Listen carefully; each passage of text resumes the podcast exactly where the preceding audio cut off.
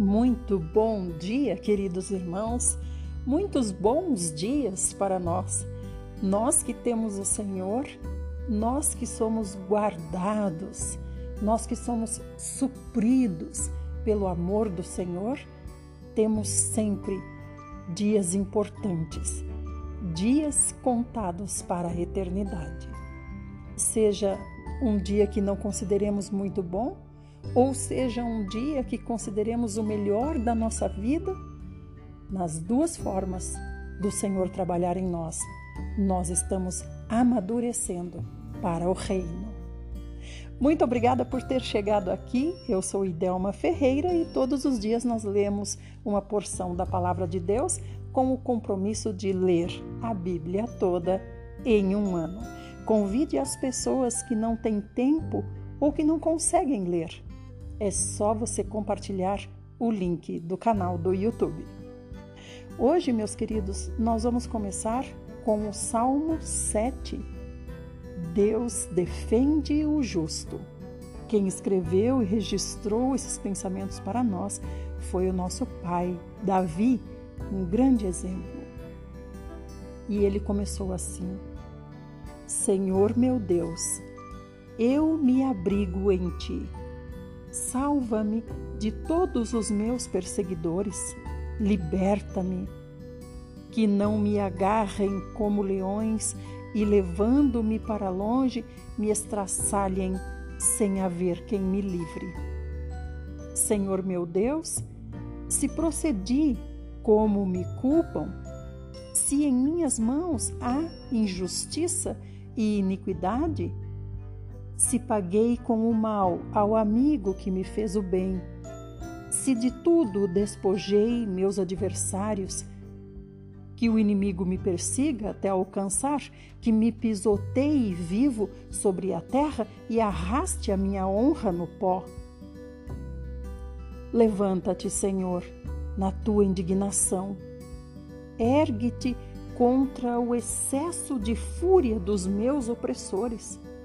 Desperta-te, meu Deus, estabelece o teu juízo designado Reúna-se ao teu redor a Assembleia dos Povos.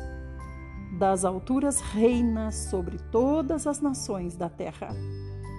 O Senhor é quem julga os povos.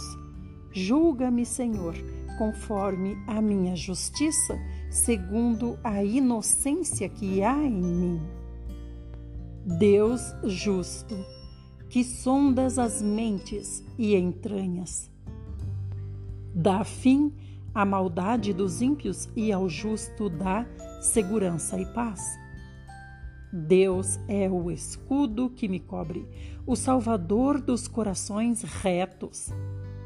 Deus é o justo juiz, Deus que demonstra a cada dia seu extremo zelo. Caso o homem não se converta, Deus afiará a sua espada pois já armou seu arco e o aponta, preparou para si armas de morte e produziu suas flechas flamejantes. Todo aquele que gera maldade concede o sofrimento e dá à luz desilusão.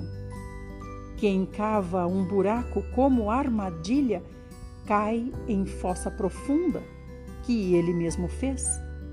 Assim, sua maldade se voltará contra ele, e sobre a própria cabeça cairá sua violência. Eu, porém, darei graças ao Senhor por conta da justiça, salmodiarei e cantarei louvores ao nome do Senhor, o Altíssimo. Aleluia! Louvado seja o Senhor por essas palavras. Agora nós vamos para Provérbios, estamos em Provérbios 18, verso 22. Quem encontra uma esposa descobre algo excelente, recebeu uma bênção especial do Senhor. Primeiro livro de Crônicas, capítulos 7 e 8. A descendência de Issacar. Issacar gerou quatro filhos: Tolá, Puá, Jazube e Sinrom.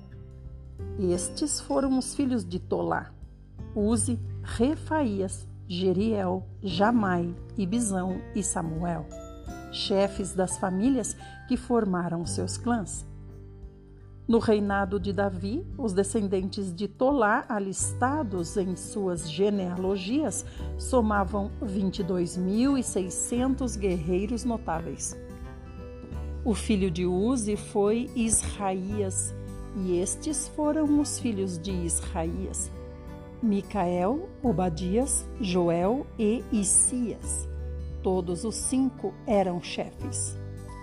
Eles tinham muitas esposas e muitos filhos, por isso, conforme a genealogia de sua família, eles somavam 36 mil homens treinados para a guerra. Tinham irmãos e parentes pertencentes a todos os clãs de Issacar, valentes guerreiros, conforme alistados em sua genealogia, em número de 87 mil homens a descendência de Benjamim. Estes foram os três filhos de Benjamim: Belá, Bequer e Gediael. E os filhos de Belá foram Esbom, Uzi, Uziel, Jeremote e Iri, cinco chefes de famílias. Seu registro genealógico alistava 22.034 guerreiros valentes estes foram os filhos de Bequer, Zemira, Joás, Eliezer, Elioenai, Onri, Jeremote, Abias, Anatote e Alemete. Todos esses nobres foram filhos de Bequer. Na lista dos seus descendentes, família por família, havia 20.200 homens prontos para a guerra. O filho de Gediael foi Bilã, e estes foram os filhos de Bilã: Jeus, Benjamim, Eude, Kenaaná, Zetã, Tarsis e Aissaar. Todos esses descendentes de Gediael eram chefes de famílias que somavam 17.200 homens aptos para lutarem nas batalhas. Supim e Rupim eram filhos de Ir, e Uzim era filho de Aer. A descendência de Naphtali. Naphtali foi pai de quatro filhos: Jaziel, Guni, Gezer e Salum, netos de Bila. A descendência de Manassés. Estes foram os descendentes de Manassés. Asriel, filho de sua concubina Síria, que também deu à luz Maquir, que foi pai de Gileade. Maquir tomou por esposa Maaca, irmã de Urupim e de Supim. Outro descendente de Manassés chamava-se Zelofeade, o qual só teve filhas. Maaca deu dois filhos a seu marido Maquir, em quem eles puseram os nomes de Pérez e Senes. O primogênito Pérez foi pai de dois filhos, Ulão e Requém. O filho de Ulão foi Bedã. Esses foram descendentes de Gileade, filho de Maquir e neto de Manassés. Sua irmã Ramolequete deu à luz Isode, Abiezer e Maalá. Semida foi pai de quatro filhos, Aian, Siquém, Lique e Anião. A descendência de Efraim. Efraim foi o genitor de Sutela, e Sutela foi pai de Berede, pai de Taate, pai de Eleada, que foi o pai de Taate, pai de Zabade, pai de Sutela. Ezer e Eleade, filhos de Efraim, foram mortos por homens da cidade de Gate quando tentavam roubar o gado deles. Efraim chorou e lamentou-se durante muitos dias pelo que aconteceu com seus filhos, e seus parentes vieram consolá-lo. Passado algum tempo, Efraim e sua esposa conceberam Ela ficou grávida e deu à luz um filho. Então Efraim decidiu chamar a criança pelo nome de Berias, porquanto uma época de forte crise se abatera sobre sua casa. Sua filha chamava-se Xerá. Foi ela a fundadora da cidade de Bet-Orom, Bet-Orom Baixa, e também Uzen Xerá. Os filhos de Berias foi, ou melhor, o filho de Berias foi Refa, que gerou Rezefe, que foi o genitor de Telá, pai de Taã, pai de Ladã, pai de Amiúde, que deu origem a Elisama, genitor de Num, que foi o pai de Josué. Seu território e cidades incluíam Betel e os povoados ao redor, Naarã a leste, Gozer e seus povoados a oeste, e Siquém e Aia, com todas as suas aldeias e arredores. A tribo de Manassés administrava as cidades de Bet-Seã, Taanac, Megido e Dor, com todas as suas aldeias e arredores. Os descendentes de José, filho de Jacó, Israel, viviam nessas cidades. A descendência de Azer. Os filhos de Azer foram Iná, Isvá, Isvi e Berias. A irmã deles chamava-se Xerá. E estes foram os filhos de Berias, Eber e Malquiel, que foi o genitor de Birzavite. Eber deu origem a Jaflete, Somer e Otão, chamado de Elém, e a irmã deles, Suá. Jaflete também foi pai de três filhos, Pazaque, Bimal e Asvate. Esses foram os descendentes de Jaflete, e estes foram os filhos de Somer, Aí, Roga, Jeubá e Arã. Estes foram os filhos de Elém, irmão de Somer, Zofa, Inna, Celis e Amal. Estes foram os filhos de Zofá, Sua, Arnefer, Sual, Beri, Inra, Bezer, Rode, Samá, Silza, Itra e Beera. Estes foram os filhos de Jéter, Jefoné, Pispa e Ara. E estes foram os filhos de Ula, Ara, Aniel e Rizia. Todos esses foram descendentes de Azer, chefes de famílias, homens notáveis, soldados corajosos, líderes ilustres. E o número de alistados, mediante suas genealogias para o serviço militar, somava 26 mil guerreiros. Benjamim e Jerusalém.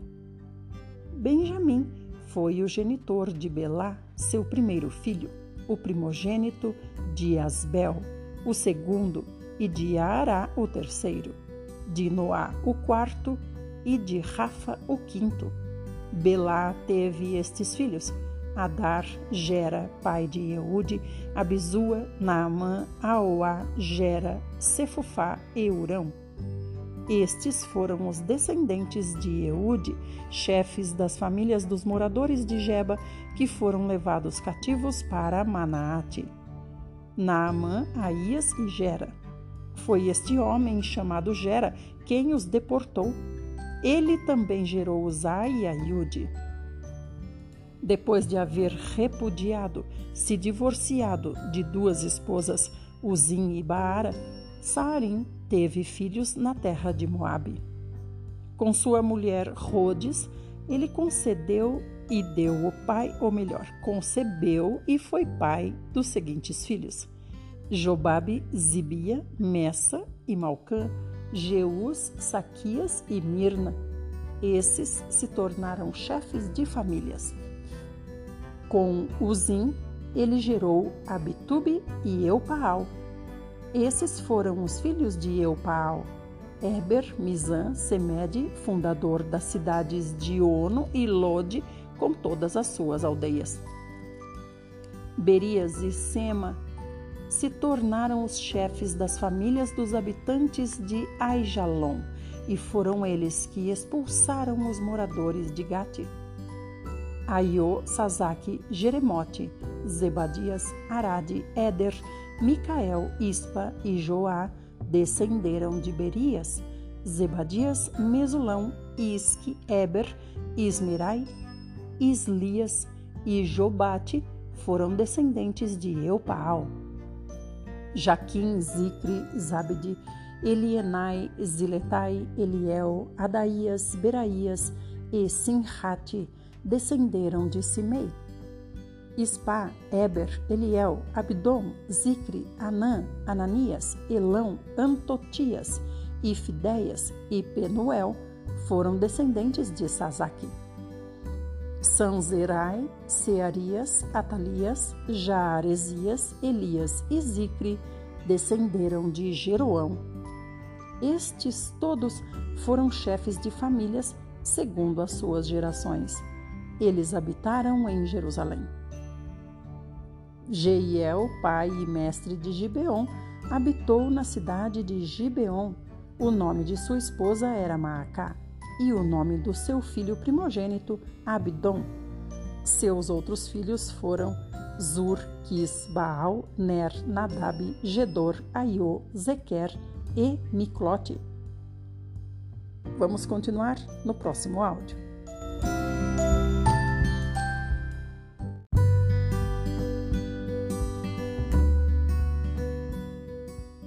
Miclote deu origem a Simeia, e também estes habitaram em Jerusalém, próximo de seus irmãos.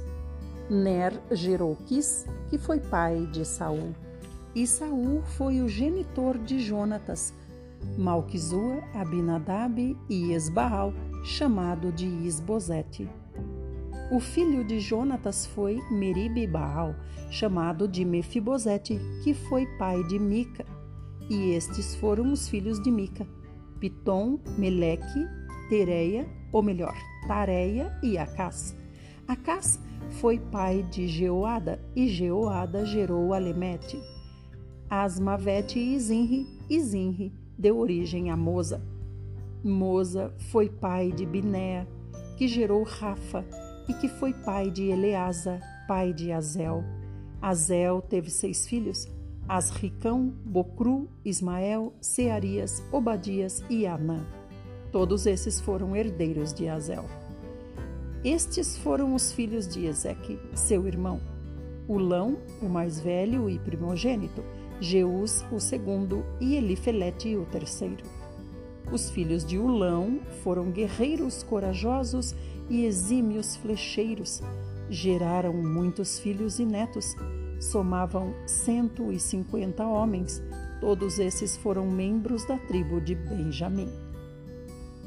Até aqui, amanhã, nós já começaremos a ver o retorno do povo de Israel para Jerusalém depois do exílio, ou seja, depois de terem ficado por muito tempo cativos, escravos. Agora nós vamos para o Novo Testamento, nós estamos em Atos 27 Paulo embarca para Roma. Então vamos recapitular a história. Aqui, Paulo já foi julgado pelo novo governador e também ah, pelo rei Agripa. Então, como Paulo apelou a César, ele agora vai ser encaminhado para Roma. Se ele não tivesse apelado a César, ele poderia ser solto segundo o rei Agripa, porque não havia acusação para mantê-lo preso. Acusação plausível, né? Acusação com provas. Então agora ele está indo para Roma. Foi determinado que navegássemos para a Itália. Quem está falando isso é Lucas, que escreveu o livro de Atos e acompanhou tudo. Paulo e alguns outros presos foram entregues a um centurião chamado Júlio, que pertencia ao regimento imperial. Embarcamos num navio de Adrimítio, que estava prestes a navegar para alguns portos pela costa da província da Ásia, e saímos ao mar. Estava conosco Aristarco, um macedônio de Tessalônica. No dia seguinte, chegamos a Sidom e Júlio, num gesto de bondade para com Paulo, consentiu-lhe que fosse visitar seus amigos e receber deles o suprimento de suas necessidades. Então vamos entender, né? Eles saíram de, do porto e no dia seguinte eles chegaram a outro porto, em outro lugar, né? Sidom. E lá esse comandante, que inclusive é um comandante de um, de um destacamento do regime imperial, ele permitiu que Paulo pudesse visitar alguns irmãos, alguns amigos ali naquele lugar. Então, é, o, enquanto o navio ficou ali atracado, Paulo pôde sair e depois voltar para seguir viagem. E partindo dali, fomos navegando próximo à costa norte de Chipre, porquanto os ventos eram contrários. Havendo atravessado o mar aberto ao longo da Cilícia e Panfilha, aportamos em Mirra, na Lícia. Ali, o centurião encontrou um navio alexandrino que estava pronto para rumar para a Itália e ordenou que embarcássemos nele. Então agora eles trocaram de navio. Navegamos lentamente por muitos dias e foi em meio a muita dificuldade que chegamos a Cnido, não nos permitindo os ventos prosseguir mais adiante. Navegamos ao sul de Creta, de fronte de Salmona, e enfrentando o mar e os ventos, Costeamos a ilha até alcançar um lugar chamado Bons Portos, perto do qual ficava a cidade de Lazéia. Tendo perdido muito tempo, agora a navegação por aquelas águas tornara-se por demais perigosa. Eis que o dia da expiação já havia passado e, portanto, Paulo os advertiu: Senhores, Antevejo que essa viagem será desastrosa, com avarias e muito prejuízo, não apenas em relação à carga e ao navio, mas também para nossas próprias vidas. Todavia, o centurião, em vez de dar ouvidos às palavras de Paulo, preferiu seguir as sugestões do piloto e do proprietário do navio. Levando em consideração que o porto não era apropriado para passar o inverno, a maioria decidiu que deveríamos seguir navegando com a esperança de alcançar Fenice e ali passar o inverno. Então, olha o quanto que eles tinham que navegar para chegar em um outro lugar onde o inverno era menos rigoroso. Este era um porto de Creta e que dava saída para sudoeste e noroeste. Soprando brandamente o vento sul, e acreditando eles haverem conseguido alcançar o que almejavam, levantaram âncoras e foram costeando Creta bem próximo da ilha. Todavia, pouco tempo depois, desencadeou-se contra a ilha uma espécie de furacão conhecido como vento nordeste. E sendo o navio lançado para fora de curso e não podendo navegar contra o vento, nos rendemos à sua fúria, cessamos as tentativas de manobras e nos deixamos ser levados. Passando ao sul e bem próximos de uma ilhota chamada Clauda, foi com extremo esforço que içamos a bordo o bote salva-vidas.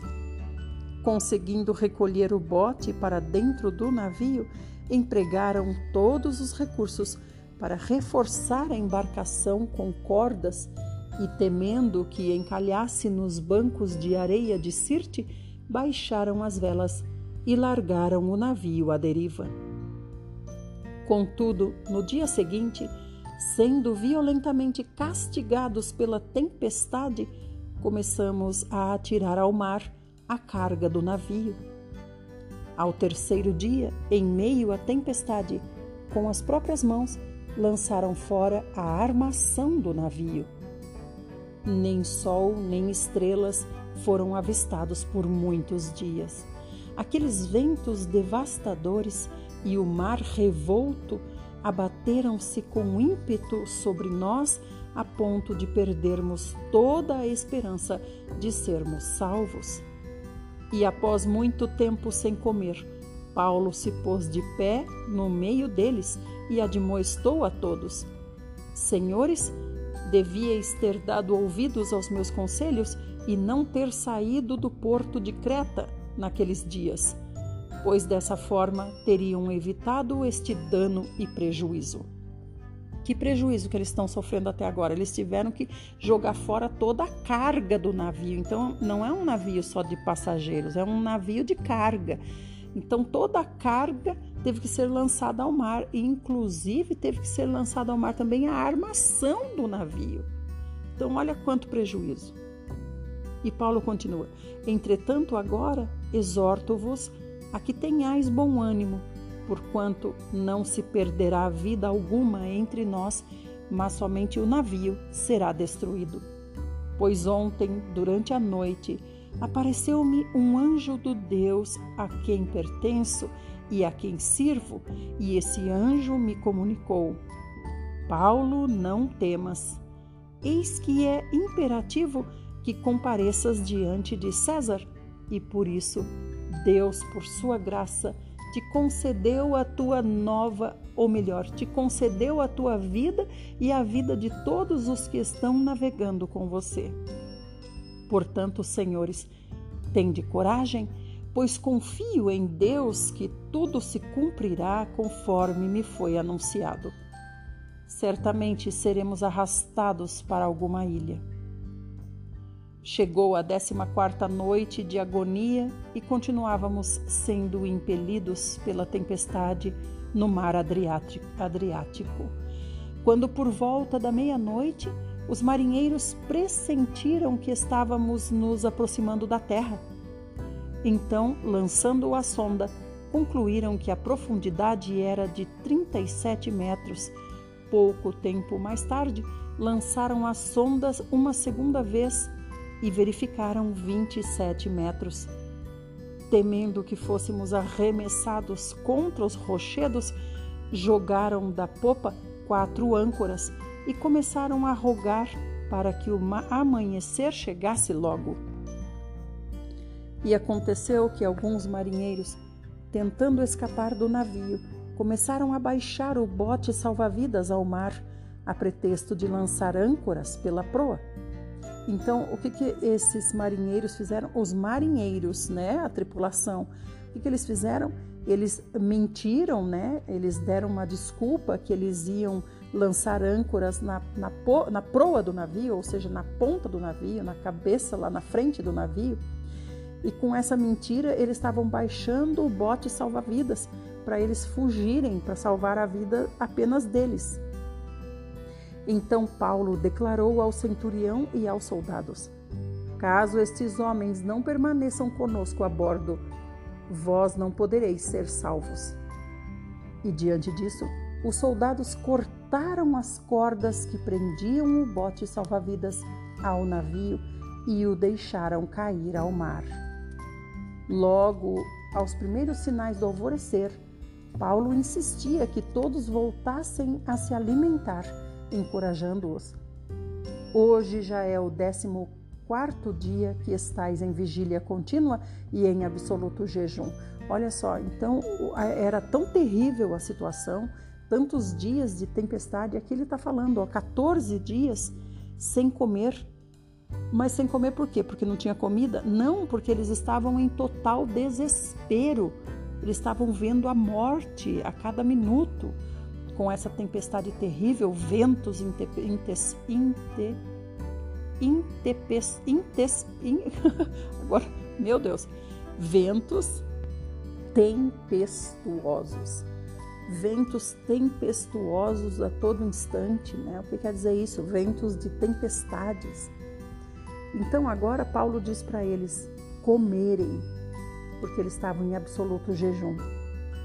Eis que agora eu vos exorto que comais, porquanto somente dessa maneira poderemos sobreviver. Nenhum de vós perderá um só fio de cabelo. E havendo dito isso, tomou o pão e deu graças a Deus diante de todos. Em seguida, partiu o pão e começou a comer.